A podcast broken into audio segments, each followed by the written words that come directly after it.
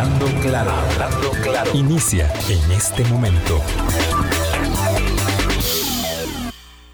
Colombia. Con un país en sintonía, en punto son las 8 de esta lluviosísima mañana en prácticamente todo el territorio nacional, excepto en la región Chorotega, de acuerdo con los eh, reportes de meteorología, de una circunstancia que como siempre eh, suele eh, suceder con, con, las lluvias, afecta de manera particular a ciertos sectores, de manera dramática incluso en este caso Atlántico, Huetar Norte, pero especialmente la zona atlántica y una comunidad tan golpeada, Álvaro, siempre como Turrialba, con la eh, circunstancia eh, de lluvias. Así que eh, ha llovido toda la madrugada, es decir, llueve desde anoche, desde ayer, perdón, no ha, no ha parado. Y, y, bueno, hay que, hay que meter el hombro para colaborar. Buenos días, Álvaro, ¿qué tal? Buenos días, Vilma, muy bien muy agradecido cuando uno abre los ojos y dice estoy en mi casa bajo techo seco. Lamentablemente no es la circunstancia de todos los nuestros compatriotas hoy mismo. Eh, obviamente, como ha mencionado usted, con estos efectos de las lluvias, de las inundaciones en la zona caribe y en buena parte de los cantones de, de Cartago también. Hay casi 30 cantones afectados según el reporte que daba la Comisión Nacional de Emergencias con un eh, efecto mucho mayor, violento, diría, por las tomas que hemos visto en Turrialba, que los eh, que hizo a los turrialbeños recordar eh, los, las inundaciones de 1996. Llevan 25 años de, de tener, digamos, problemas manejables, de, de tener problemas pequeños comparados con lo que fueron esos eh, eventos de 1996 y con lo que fue ayer en el centro de esta ciudad. Le mando, le mandamos un, abrazo a todas las personas turrialbeñas que, que, sé que están sufriendo. Hablé con una de ellas hace unos minutos y lloraba por los daños de, de, los vecinos. Además es una comunidad muy, muy solidaria entre sí y, el daño de un vecino es el daño de todo el vecindario y, son muchos en las casas, en los comercios. Entonces, eh, por supuesto, la solidaridad con nosotros, esperando que ahora conforme avance el día, primero que se frenen las lluvias, que se atenúen al menos y además eh, ver, empezar a ver cuáles fueron los efectos ya no solo en Torrealba, sino en toda la región Caribe, porque fueron cerca de 400 inundaciones según el reporte que, dio la Comisión Nacional de Emergencias al amanecer de hoy viernes. Eh, cerca de 45 derrumbes también en distintas vías. la carretera a través del Cerro Surquí, eh, la ruta 32 estuvo cerrada de manera preventiva, pero, pero bueno, habrá que ver después de esta cantidad de lluvia toda la noche, toda la madrugada, cómo está para rehabilitar esta importante vía. La ruta 36 que comunica Limón con el Caribe Sur hacia Zigzaola está cerrada también. Numerosas inundaciones en distintos pueblos, eh, Cahuita, Puerto Viejo, eh. Entonces, bueno, estamos ante esta nueva emergencia nacional en una época en la que no es usual eh, no es usual este tipo de, de, eventos climáticos. Eh, habrá que ver cuánto está conectado con el cambio climático. Seguro que tiene incidencias y por supuesto el, la, necesidad de, ser solidarios de toda la población con estas eh, comunidades, insistimos, sobre todo en el Caribe, en la zona norte del país y cantones de Cartago que reciben esta influencia caribe también. Sí, esta es una circunstancia, digamos, habitual, ¿verdad? Que se, que se ah, señala en, la época, ¿verdad? En la, en la, estacionalidad en la que nos encontramos en este momento. Además, ha habido mucha variabilidad, en eh, ciertamente. En los, Hace una semana estamos con un veranazo, sí, Un verano extraño, un verano que parecía que, que, que se estaba metiendo como diciembre en medio, en medio julio. Eh, las, las, circunstancias son muy eh, adversas y bueno, y también, esta es una, una, variabilidad propia de la estación, obviamente, cuando uno observa lo que ha sucedido en el oeste de Alemania, que es impresionante con las lluvias, en unos sectores, en China también, ahí ya hay otro tipo de circunstancias que tienen que ver con digamos, condiciones no solamente de la, de la, de la estacionalidad, sino de los cambios que sufre el planeta. Pero bueno, eh, lo, que, lo que vimos en, Alemania fue impresionante, o sea, era como una devastación posguerra, ¿verdad? Eh, que, que, era mm, muy dolorosa, eh, claro, con las posibilidades esto es como el ADN, ¿verdad? No solamente los recursos económicos de una potencia tan grande como Alemania, sino eh, las posibilidades que están ahí en, la, en, la, en el ADN mismo, digo, de la recuperación, de la reconstrucción, tantas veces puesta a prueba, eh, que, que, que, sin duda los, los sacarán adelante. Nosotros, después de que pasa el temporal, ¿verdad? Bueno, eh, como en todo lado, se observa la magnitud de los, de los daños. Vamos a tener al ministro de Salud, el doctor Daniel Salas, pero nos dijeron que iban a ingresar tarde porque, claro, para que sepan por qué estamos en esta, en esta conversación previa, Álvaro y yo, porque eh, siempre va a dejar a su hija al kinder, entonces nos, nos pidieron unos minutos de tiempo y por supuesto que sí. Lo que hacemos es que vamos a aprovechar para que conversemos con él ampliamente sobre esta coyuntura en la que nos encontramos, este momento que es así como, como el cruce de los caminos, es un vórtice muy, muy este, sensible, eh, tenemos muy buena proyección para no tener una incidencia elevada de casos eh, que nos golpee nuevamente, ¿verdad? No como otros entornos, otras sociedades que están eh, digamos, eh, en la circunstancia de enfrentar una tercera ola o la llamada epidemia de los no vacunados, pero, pero hay que tener mucho cuidado. Ahí está Juan Manuel Campos, qué dicha. Gustazo volverte a saludar, Juan Manuel, de Ruta Alterna. Yo quería una comunicación ahí que rápidamente pudiera usted ayudarnos y de verdad que es un gusto volverlo a escuchar en Colombia y aquí en los micrófonos de Hablando Claro. Buenos días, Juan Manuel. Hola, buenos días, Vilma, y buenos días a todos los amigos de Hablando Claro aquí en Colombia. Un placer igual estar en, tu espacio. Nada más indicarte que, eh, bueno, en la Ruta Nacional 32, la que va de San José eh, a Limón, en el Parque Nacional Braulio Carrillo sigue cerrado. Cuando hicieron la inspección en, la, en horas de la madrugada, se toparon con un derrumbe muy grande en el kilómetro 18 y definitivamente no se ha podido habilitar. Lo que está sucediendo en la Ruta 10 desde Virricito van a empezar a encontrar, para las personas que van a hacer Siquirres, van a empezar a encontrar eh, caída de material en todo lo largo de la ruta, donde se tiene que pues dar ahí una regulación por parte de las personas que están transitando, porque no hay tanta policía de tránsito para cubrir toda esa zona, aunque ahí están las personas de Cartago y de Siquirres trabajando fuertemente, la policía de tránsito. Y eh, se puede pasar de Turrialba a Siquirres, de momento, pero muy riesgoso. En cualquier eh, momento puede darse un cierre por caída de árboles, sobre todo, o caída de material. Y para el Caribe, la ruta 126, que es la de Vara Blanca, está funcionando bien. Pero recuerden que en el sector de Puerto Viejo Sarapiquí se han estado reportando inundaciones que pueden afectar en cualquier momento la ruta principal, que es la ruta 4. Juan Manuel, muchas gracias. Lo demás está, digamos, habilitado, transitable, solo que hay que andar con mucho cuidado porque hay siempre eh, aceite en carretera y, bueno, la visibilidad se afecta, indudablemente. Claro, la ruta 141, por ejemplo, que es la que va hacia Ciudad Quesada, de momento está habilitada, pero tiene condiciones adversas del tiempo y también hay que tener precaución porque puede caer eh, material sobre la carretera, lo mismo que la ruta 3, que es el monte del aguacate, la ruta 27 no reporta problemas, condiciones adversas del tiempo, como está en todo el país, y Cambronero también está habilitado. Un abrazo, Juan Manuel Campos de Ruta Alterna. Gracias por estar de nuevo acompañándonos. Eh, de verdad, eh, te deseamos como siempre lo mejor. Muchísimas gracias a Juan Manuel Campos. Aprovechamos 8 o 9 de la mañana, don Daniel Calvo, para hacer nuestro primer corte comercial. En tanto esperamos que se incorpore a la transmisión vía Zoom el doctor Daniel Salas, ministro de Salud.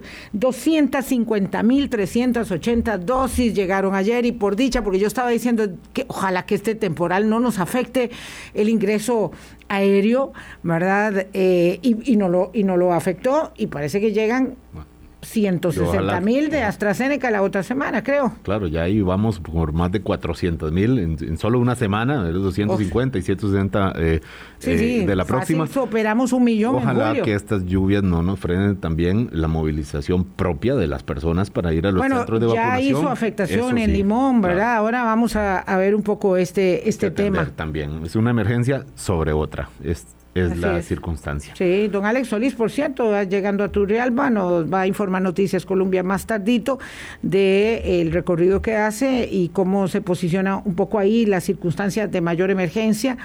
Eh, no solo ahí, pero ahí hay una, un foco muy significativo y entonces, bueno, ahí tendremos información con Noticias Colombia 810. Colombia. Con un país en sintonía, 8.15 de la mañana, para eh, colaborar con Turrialba. Acuérdense, vía el Club de Leones, que es institución confiable, ¿verdad? Reputada, eh, que puede eh, canalizar ahí donaciones en efectivo, 88 89 7371 88 89 7371 Para luego es tarde, es bueno procurar. Lo repito otra vez, Vilma. Con diligencia, 88 89 7371. Y bueno, vamos a ver, aquí me están preguntando, eh, me están mandando ya preguntas para el doctor Daniel Salas. Me van a disculpar, me dijeron que eran 10 minutos, pero son las 8.16, todavía no lo tenemos conectado. Eh, y bueno, seguramente mientras se fue a, hacer eh, la, la gestión, a llevar a la niña a la, a la, escuela o al kinder, no sé exactamente cuántos años tiene en este momento, eh, pues hoy hay más dificultades de tránsito. Y ahora sí está, nos dice Daniel, con nuestro compañero controlista, que ya está el ministro de Salud, Daniel Salas, conectado. Doctor Salas, eh, gracias por estar conectado con nosotros. 8, 16, 17 minutos de la mañana. Le agradezco. Muy buenos días. Buenos días. Eh, ¿Cómo está, doña Muy bien, por dicha, eh, don Daniel, lo hicimos correr un poquillo en la mañana, pero estos minutos los vamos a aprovechar muchísimo. en este, decíamos, para contextualizar un poco la conversación, doctor Salas, en este, digamos, vórtice donde nos encontramos, en el que vamos avanzando con celeridad en la vacunación, habían filas incluso con lluvia. Este, en algunos vacunatorios esta mañana, según el reporte que escuché de los colegas de Noticias Colombia, eh, también estamos eh, con, con, la variante Delta y con una, digamos, circunstancia que es desafiante en un momento en el que además hay reclamos, hay que eh, señalarlo así, de sectores y de personas y de políticos pidiendo eh, que se eliminen las restricciones que aún quedan en el país y quisiera que por favor nos hiciera una valoración de este momento de la pandemia. Sí, claro. Eh, como usted lo, lo anota bien, estamos en un, momento en donde los esfuerzos por aumentar la vacunación, que sabemos que la vacunación al final de cuentas es la ruta, si se puede decir así, de salida ya de forma más permanente de esta pandemia. Eh, y eso lo estamos logrando ya, pues ustedes saben, ayer entró un cuarto de millón de dosis de Pfizer, eh, tuvimos el ingreso recientemente de, los 500 mil dosis eh, de donación por parte de Estados Unidos. Y vamos a seguir, como lo habíamos indicado, por el contrato que se hizo de los 2 millones de dosis eh, adicionales, el último contrato que se hizo con Pfizer nos ha indicado que eso va a estar ingresando en este en julio, agosto y septiembre, ¿verdad? Entonces vamos a tener un ingreso bastante alto y eso va a acelerar la vacunación.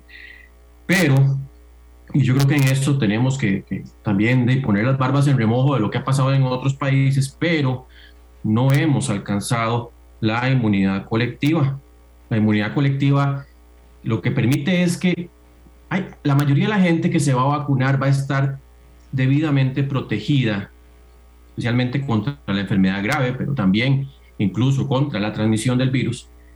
Pero la inmunidad colectiva lo que permite es que aquellos poquitos, en los porcentajes poquitos que no logran alcanzar esa inmunidad, o bien los que no se pueden vacunar porque hay una contraindicación muy clara, terminan siendo protegidos por el resto de la población. Pero mientras eso no ocurra, no tengamos porcentajes de un 70% o más de la población vacunada, tenemos que seguir todavía aplicando protocolos, medidas sanitarias. Yo sé que mucha gente está sumamente cansada. Yo sé también que hay ganas de que ya retomemos una ruta hacia la normalidad anterior, pero no tenemos esa inmunidad todavía eh, conferida por la vacunación. Sabemos que también juega la inmunidad que se confiere a través del virus de forma natural, ¿verdad? Pero sabemos que esa es la más riesgosa porque no sabemos qué persona va a reaccionar de una forma desfavorable, de una forma que lo lleve a un internamiento por la exposición al virus.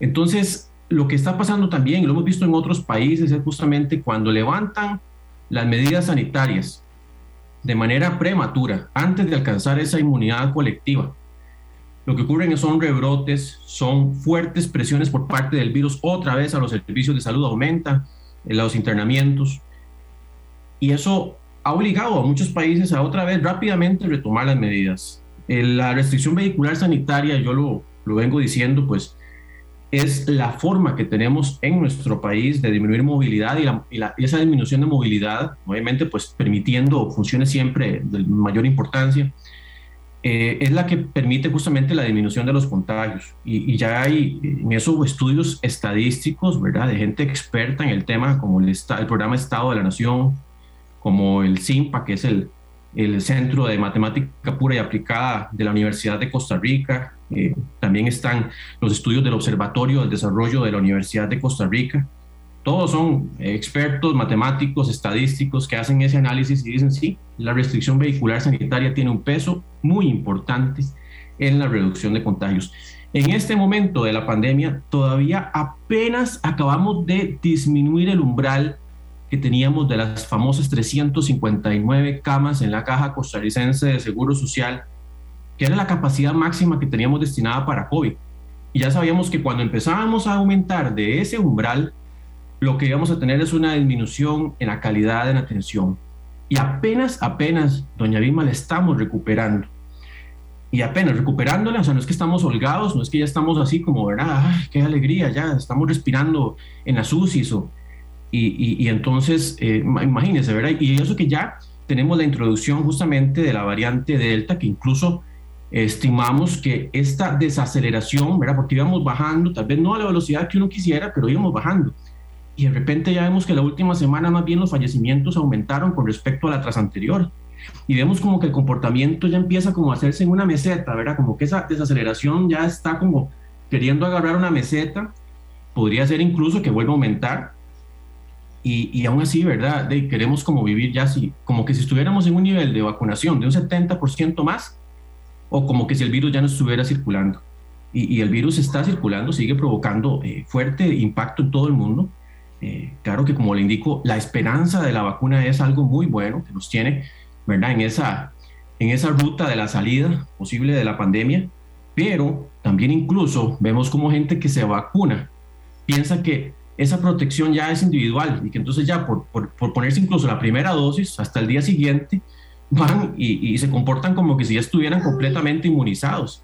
Y eso no es así también, ¿verdad? Hay que entender primero que para que se logre la inmunidad máxima en el cuerpo tiene que haber dos dosis, en el caso de las vacunas que aplicamos en nuestro país, y 15 días después de la segunda dosis es que ya se considera el momento que uno, que uno ya lo, lo toma la persona como que si estuviera debidamente vacunado, porque antes de eso todavía no podemos hablar de buenas, buenos niveles de inmunidad. Y volvemos al punto, la inmunidad individual no es garantía. Hasta que no tengamos inmunidad de cuerpo, de, de población, no podemos pensar en que no vamos a tener rebrotes o aumentos en las curvas epidémicas y sobre todo el impacto en los servicios de salud.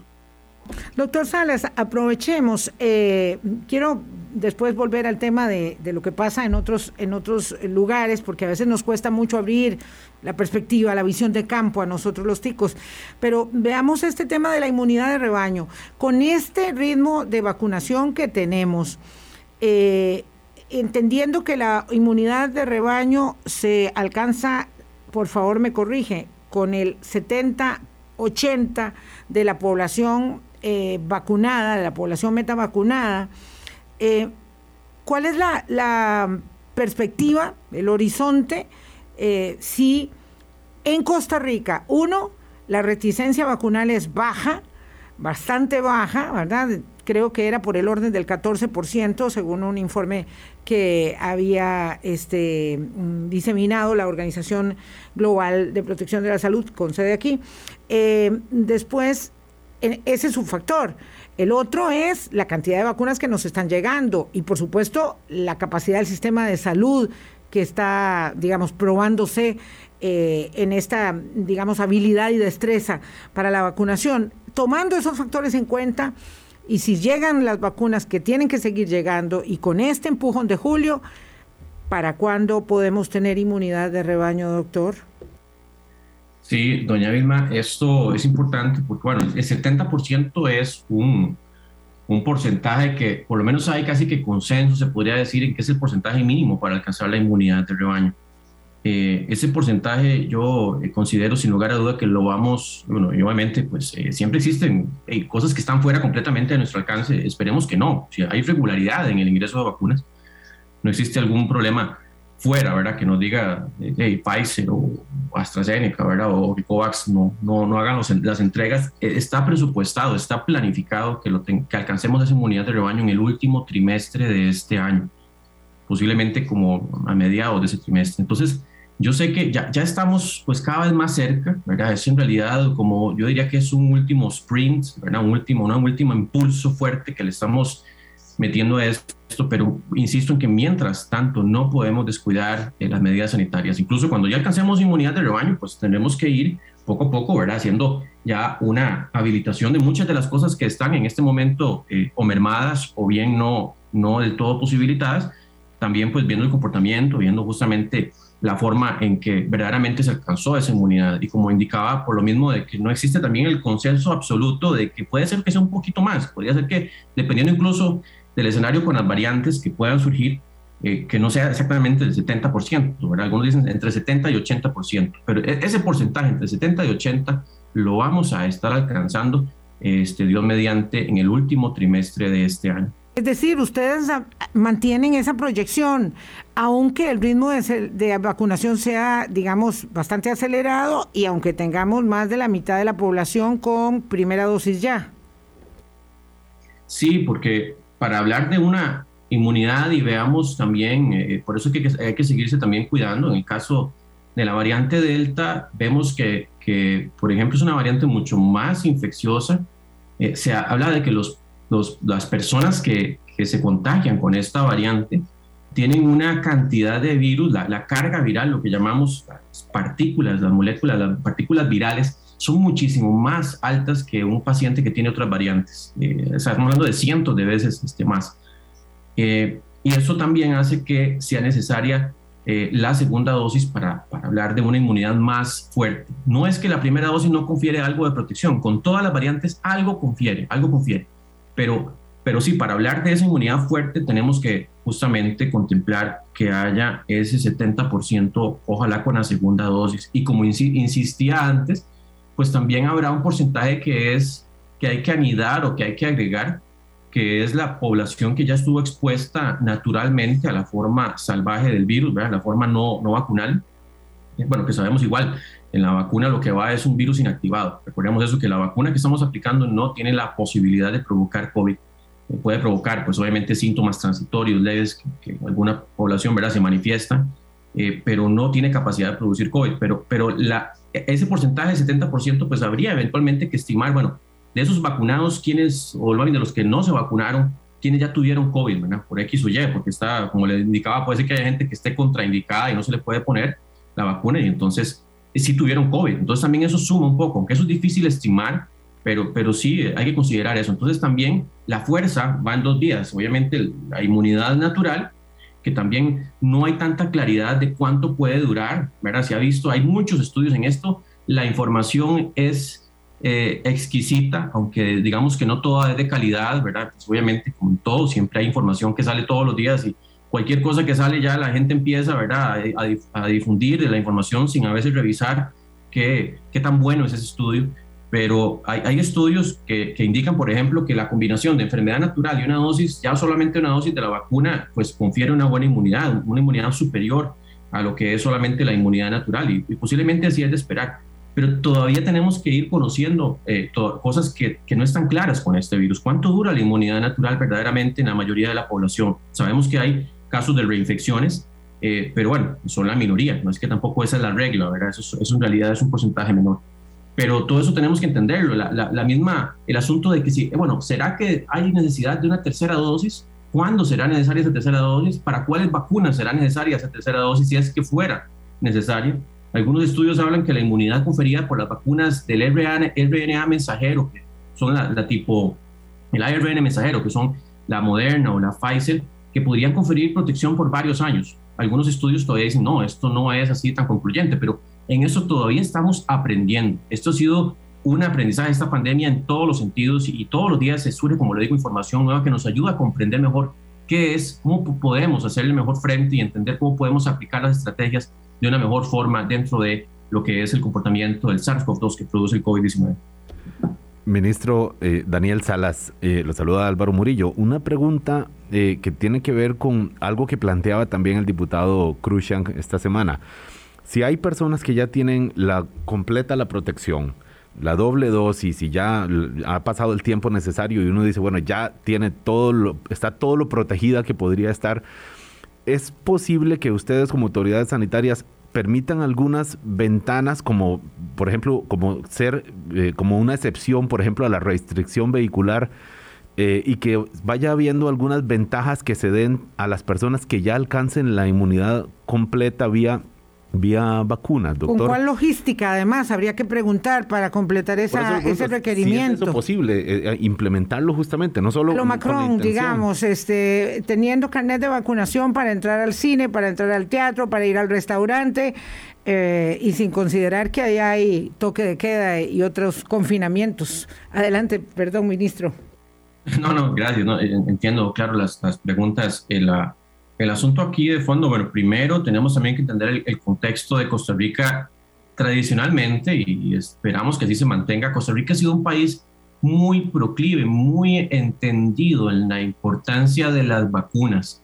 Aquí cuando hacemos campañas de vacunación, eh, alcanzamos porcentajes altísimos de cobertura con la vacuna del papiloma humano, del virus papiloma humano, ¿verdad? Que tanto eventualmente tabú existió, ¿verdad? Y que empezaban a mezclarse asuntos que, que no eran científicos en medio de la vacuna. Eh, al final alcanzamos coberturas muy, muy altas, ¿verdad? 90 más por ciento.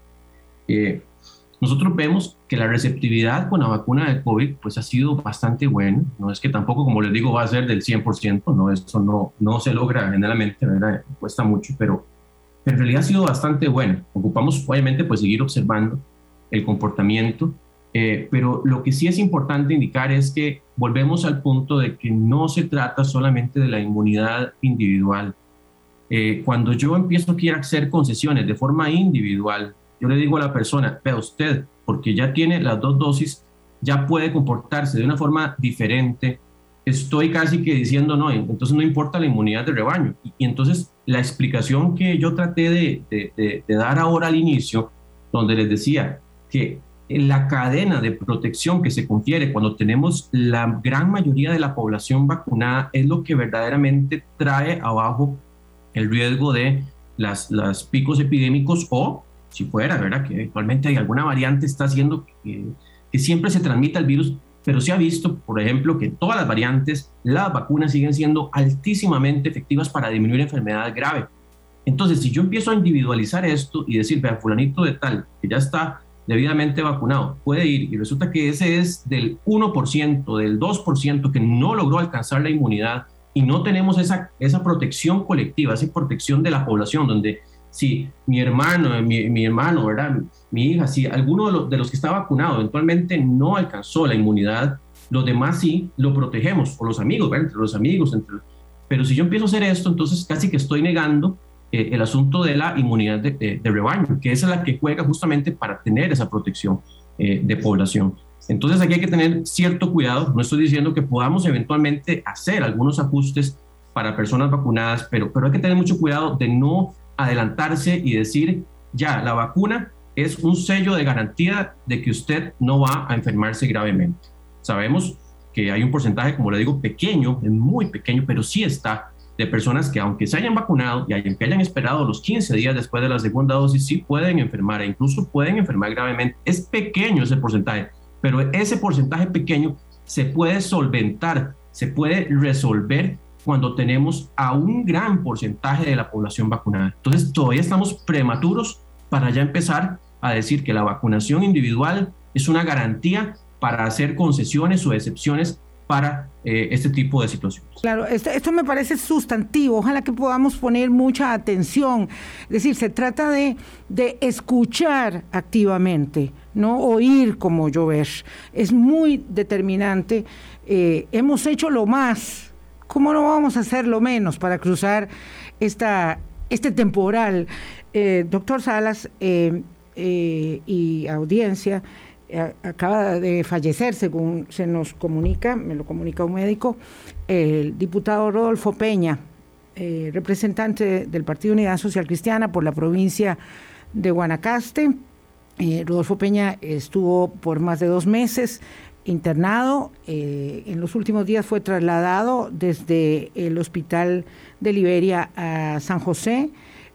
su salud estaba muy comprometida por los efectos de COVID y se nos informa acerca de su fallecimiento. Muy lamentable, doña Vilma. Yo, bueno, mi más sentido pésame a las personas cercanas a él, como lo hemos dicho durante toda la, la pandemia, ¿verdad? Esto ha dejado una estela, un rastro de mucho sufrimiento para muchísimas familias, para muchos amigos, compañeros, y, y esta no es la excepción, ¿verdad? Un diputado de la, de la República que ha pasado también por este proceso lamentable de enfermar por COVID terminar en una unidad de cuidados intensivos y pues no, no tengo la confirmación aún de la noticia de forma nuestra, ¿verdad? Pero si fuera así, pues mm, me ha sentido peso. Y, y, yo creo que esto pues nos, nos tiene que hacer recordar, ¿verdad? Justamente pues eso, la fragilidad del ser humano. Y yo entiendo la cantidad que puede haber de cansancio acumulado en las mentes, en los cuerpos, de las personas de haber transitado ya un, un, año y cuatro o cinco meses por, por, la pandemia y todas las medidas que hemos afrontado. Como usted lo decía, estamos en una recta que ya se considera que es una recta casi que final para, para tratar de salir de esto y, y no podemos echar todo por la borda, ¿verdad? Empezar a, a insistir o decir que ya, porque Costa Rica ya empieza a acelerar la vacunación, ya es el momento propicio para quitar las medidas sanitarias o para descuidarse o para empezar a romper burbujas sin eh, consideración. Y eso, eso sería muy triste, ¿verdad? Que haciendo todo ese esfuerzo, todo, todo ese esa gesta que hemos logrado como país, porque aquí estamos todos, la población, las autoridades, las empresas privadas, las organizaciones diversas, eh, y, y, no aflojar en este momento final sería muy triste y que al final esto provoque pues más sufrimiento también en, mucha, en muchos sectores de la población. Sí. Doctor eh, Salas, Permítame, por favor, vamos a hacer una pausa. Son las 8.38 minutos de la mañana. Quiero que hablemos un poquito de ese mm, porcentaje eh, que aún, digamos, manifiesta reticencia vacunal, porque aunque podamos conseguir sobradamente inmunidad de rebaño con la gente que sí está dispuesta a vacunarse, siempre vale la pena eh, echar ese empujón para que más personas este, accedan al privilegio de una, de una vacuna. Ya venimos, vamos a una pausa. Falleció el diputado del Partido Unidad Social Cristiana, representante de Limón, Rodolfo Peña. Guanacaste. Perdón, Guanacaste. Guanacaste, Guanacaste sí, este, disculpas. Y condolencias a, a sus familiares, eh, a las personas que lo aman. El amor nunca muere. Vamos a una pausa. Colombia con un país en sintonía, 8.42 de la mañana. Hoy aquí en Hablando Claro con el ministro de Salud, Daniel Salas, eh, poniendo la, mirada en el avance del plan de vacunación contra COVID-19 y, y, el balance con restricciones también. Ministro Salas, decía ahora Vilma antes de la, pausa sobre eh, cuán con, convencidos estamos como sociedad sobre las vacunas o cuánta incidencia de reticencia hay ante las vacunas. Yo me planteo esta pregunta justamente porque hemos visto en, la, en, las redes sociales y en mucha información en los últimos días personas del, del Valle Central o del área metropolitana desplazándose a zonas eh, rurales o costeras, llámese Punta Arenas, llámese San Carlos o Guapiles, para aprovechar vacunas que están ahí. ¿Es acaso que en algunos sectores no hay una respuesta suficiente ante las vacunas y entonces quienes sí creen en las vacunas los están yendo a aprovechar? Digo, es una expresión de esa de ese pequeño porcentaje de la sociedad que todavía no está convencido de la vacuna contra COVID-19, ministro Salas. Creo que aquí hay una, una, una mezcla en realidad de dos situaciones. Una, pues sí, podría ser lo que usted indica, lo que hemos tenido hasta el momento en que la, la vacuna se estaba siendo programada por visitas era de un 7.9% de rechazo de la vacuna, eh, que no es eh, pues tampoco un porcentaje que uno dijera es, es, insignificante de todo, pero no es tan, tan, alto. Eh, pero también hay que tomar en cuenta que las zonas más que tienen una densidad poblacional menor, generalmente son zonas que están fuera de la gran área metropolitana, han podido avanzar más rápidamente con los grupos de vacunación, porque justamente la demanda de poder vacunar a los adultos mayores, a las personas en el grupo 3, en el grupo 4, e, es menor porque hay menos densidad poblacional. Entonces también eh, creo que aquí hay una mezcla de factores. Al, al haber un avance más rápido por esa no tan alta, altísima densidad, ¿verdad? Que hay cantones sumamente populosos en Agam, eso pues hace que, la vacunación vaya avanzando pues más lentamente. Eh, también hace entonces que queda vacuna o se habilitan eh, grupos de menor edad incluso más rápidamente fuera de la GAM que dentro de la GAM. Por eso le digo que en esto hay pues una mezcla de ambas circunstancias. Nosotros seguimos haciendo el llamado vehemente a la población a que se vayan a vacunar. He escuchado argumentos de que esta es una vacuna todavía experimental, que es que no ha pasado por toda la rigurosidad científica y que están haciendo como conejillos de indias. Y la, la verdad con esto es que sí pasó por toda la rigurosidad científica, sí se hicieron todas las fases y por eso es que nosotros también incluso las vacunas que hemos estado colocando en nuestro país, hemos esperado a que tengan una aprobación de una agencia de alta rigurosidad científica, ¿verdad? que sabemos que hay 10 agencias en todo el mundo, las más tal vez renombradas son la FDA y la Agencia de Medicamentos de Europa, la EMA, pero, pero son vacunas que han cumplido con toda la rigurosidad, son vacunas que están salvando vidas en todo el mundo. Hemos visto ya como en nuestro país, hemos visto reportes de Inglaterra, de Gran Bretaña, de Estados Unidos, de Israel, incluso con esta nueva variante Delta que es mucho más transmisible y que se tiene un perfil, pareciera de hasta un 2% más de, agresividad en los pacientes, que las personas que ya se vacunaron eh, adecuadamente no son los que están yendo a los servicios de unidad de cuidados intensivos, son justamente los que no se han vacunado, los que están colmando, los que están llenando mayoritariamente los servicios de cuidados intensivos. Ahí se, se evidencia claramente que en esto no hay que jugársela. Yo sé que Incluso hay, personas que lo que, o adultos, ¿verdad? Que lo que no les gusta es la punzada, ¿verdad? Y la andan huyendo a, las, las, inyecciones, ¿verdad? De todo tipo. Pero en este caso, insisto, lo que vemos de monitoreo a nivel mundial y monitoreo aquí de reacciones adversas es en realidad un porcentaje muy bajo y, insisto, son reacciones adversas pasajeras, transitorias, que sí, provocan un poco de malestar en su momento cuando se presentan, pero son transitorias y eso no puede compararse jamás con la gravedad de lo que es un, este, una enfermedad grave por eh, el COVID, ¿verdad? Que, que ya pues, lo vemos que ha afectado a todos los sectores de la población, ya van cerca de 6 mil, ya posiblemente lo estamos superando, ¿verdad? De 6 mil personas que han fallecido desde que inició la pandemia en nuestro país. Es la primera causa de mortalidad en la mayoría de los países en el mundo en este último año. En Costa Rica no ha sido la excepción. Es un fenómeno completamente fuera de todo lo que hemos experimentado y tener una vacuna, tener la dicha de que Costa Rica tiene la vacuna, que se la está ofreciendo a la población, que hay esperanza, que hicimos, tenemos la gestión, el sistema de salud fuerte para llevar esa vacuna a todos los rincones del país.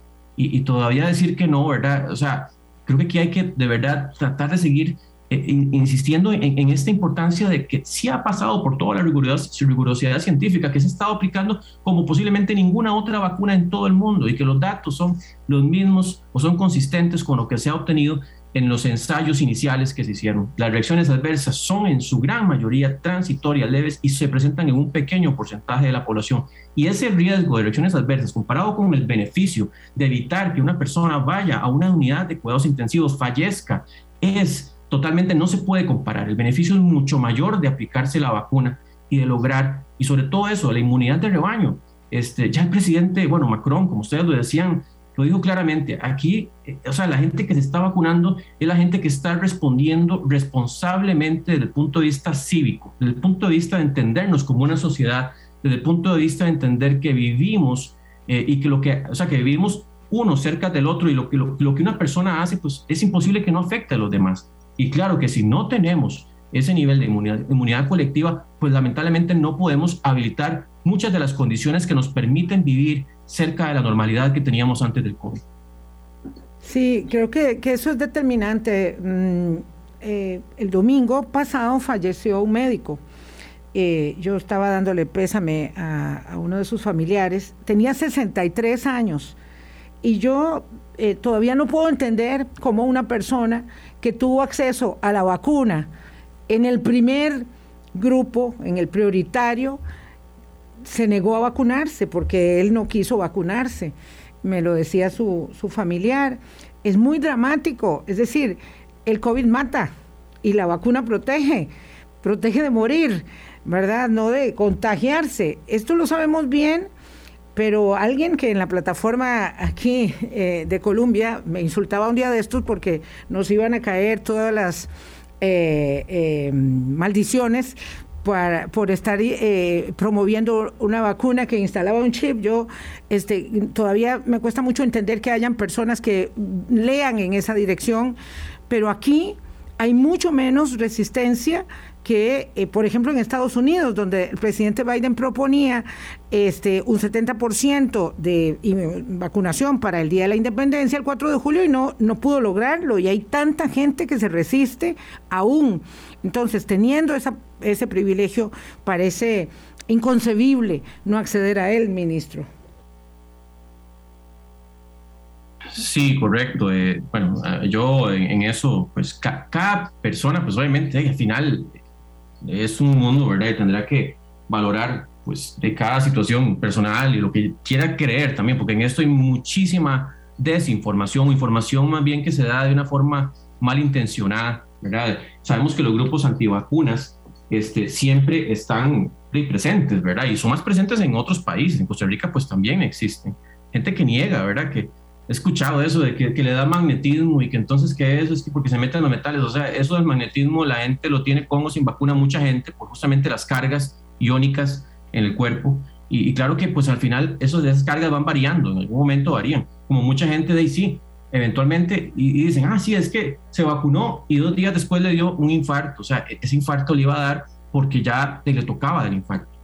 Eh, y entonces en esto yo creo que tenemos también que ser muy claros de que, de que la información es sumamente contundente en el mundo, no es lo que usted ve en el WhatsApp que, que escribió alguien de una forma ahí, ¿verdad? Como ligera o malintencionada, sino es la información científica que se recolecta en el mundo que dice que la vacuna sigue siendo esa opción que tenemos para disminuir mortalidad, para que las personas no tengan ese riesgo de internarse, para que podamos recuperar la eh, e, eventual normalidad que, que, tanto anhelamos. Yo siento que eso es pues generalizado, ¿verdad? Que yo creo que todo el mundo estamos tratando o queriendo tener la, la, la, normalidad que teníamos antes del COVID y, la vacunación es esa, es esa ruta. Sí, doctor, disculpe, es que nos quedan tres minutos. Este, eh, vamos a ver, la Unión de Cámaras hizo un jalón de orejas esta semana diciendo que la vacunación era muy desordenada, que faltaba planificación.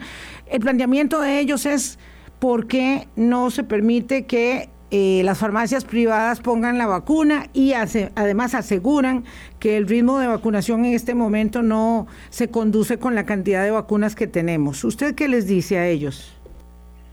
Bien, hemos eh, seguido trabajando. Yo quería también aquí hacer una aclaración. Yo dije que eran casi 6.000 fallecidos, son casi 5.000, pero sigue siendo una cifra muy alta. De repente tanta cifra, ya uno. Se, se, le, va. Pero lo que yo puedo decirle aquí, doña Vilma, es que hemos estado trabajando de la mano con el sector privado. Ustedes han visto como muchísimas eh, iglesias, eh, eh, centros comerciales, lugares comunales, empresas, han puesto sus lugares para habilitar lugares de vacunación y también ir aumentando la capacidad. Así que el trabajo con la, con la empresa privada principalmente ha sido muy constante y claro que ha ido aumentando conforme ha habido mayor disponibilidad de vacunas. Y en esto también hay dos, dos modalidades de vacunas, así como lo han hecho otros países, Estados Unidos, otros países Primero, donde vemos que donde empieza a haber vacunación masiva, hay filas. Y eso, las filas las vemos en, todos los países, ¿verdad? En, todos los países del mundo, ahí usted ve los desarrollados, no desarrollados, hay fila.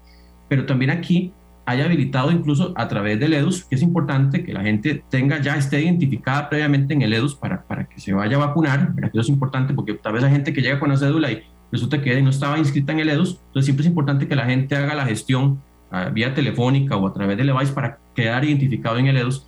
Pero hay dos modalidades. Aquí hay gente que se puede meter en el EDUS y puede incluso ver dentro de su localidad cuáles son los lugares que están aplicando vacunas y sacar su cita de vacunación.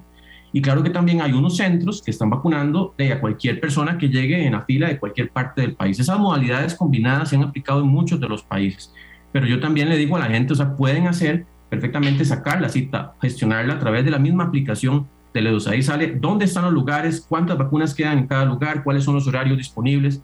Este, y, y, claro, pues también está ese asunto de lo que hablábamos de que no todas las zonas van avanzando de una forma igual por la misma, por el asunto de la densidad poblacional. Pero bueno, todo eso entra en juego y al final yo creo que más bien tenemos que ver el vaso súper medio lleno, ¿verdad? somos un país que tenemos vacuna, que estamos avanzando con la vacunación, que tenemos un sistema de seguro social que está en todo el país y que la gente no tiene que tampoco, ¿verdad? Y pues a menos de que quiera tal vez en algunos casos acceder un poco más rápido a la vacuna, pero en realidad está llegando a los diferentes rincones del país. Entonces en esto yo creo que también tenemos que ver ese, ese punto fuerte que tiene el país en donde tenemos esa capacidad, donde hemos hecho la gestión, donde ya vamos acelerando la vacunación, donde ya tenemos una ruta clara, eh, eventualmente de salida. No cambiaría nada, para, para decirlo eh, en corto, doctor Salas, que ya nos tenemos que ir, no cambiaría en nada, digamos, hacer en este momento una distribución, eh, una ampliar la capacidad de la distribución a farmacias privadas. Si la demanda, claro que sobrepasa lo que estamos teniendo, pues ya lo tenemos contemplado, habilitar la vacunación en farmacias privadas pero recordemos que también en este momento la vacuna que prevalece es la vacuna de Pfizer, que hay un asunto también logístico, ¿verdad? Que no es como las demás vacunas que siempre aplicamos por el asunto de la baja temperatura y que no es tan fácil tampoco hacer esa distribución y manejar todo eso de los porcentajes de pérdida y el control. O sea, sí está contemplado, pero en el momento que es claramente superada la capacidad que tiene la caja de aplicar vacunas, pues inmediatamente eh, eh, procederíamos con eso. Sabemos que puede ser que ocurra un, ingreso mucho mayor al, que hemos tenido en las últimas dos semanas, en realidad ha sido el ingreso mayor, ¿verdad? De, vacunas que hemos tenido, eh, cerca de 800 mil vacunas en, en, cuestión de dos semanas y un poquito. Este, pero, pero aún así, eh, veamos que todavía se puede gestionar perfectamente esta, esta situación. Y Gracias, como le digo, doctor de verdad, no quiero dejar pasar la oportunidad para transmitirle muchos mensajes de felicitación. Sé que le hicieron una ovación en el Hospital Blanco Cervantes cuando fue a hacer la inspección del fin de semana. Esa a nombre de mucha gente que aquí en, eh, las plataformas nuestras le envían saludos. Gracias, doctor Salas, eh, que tenga buen fin de semana. Igualmente a todos, un gusto compartir con ustedes otro ratito. Gracias al ministro de Salud, el doctor Daniel Salas, cómo nos hicieron falta los primeros minutos, pero bueno, ya volveremos a poder conversar con él. Eh, hay que, si falta algo, terminar de convencerse. Cuidémonos mucho este fin de semana con particular énfasis, no solamente por el contagio, sino por las lluvias, mucha precaución y también solidaridad. Sí, buen fin de semana, para el mejor fin de semana posible para todos en nuestras propias circunstancias. Chao, hasta el lunes. Hablando claro, hablando claro.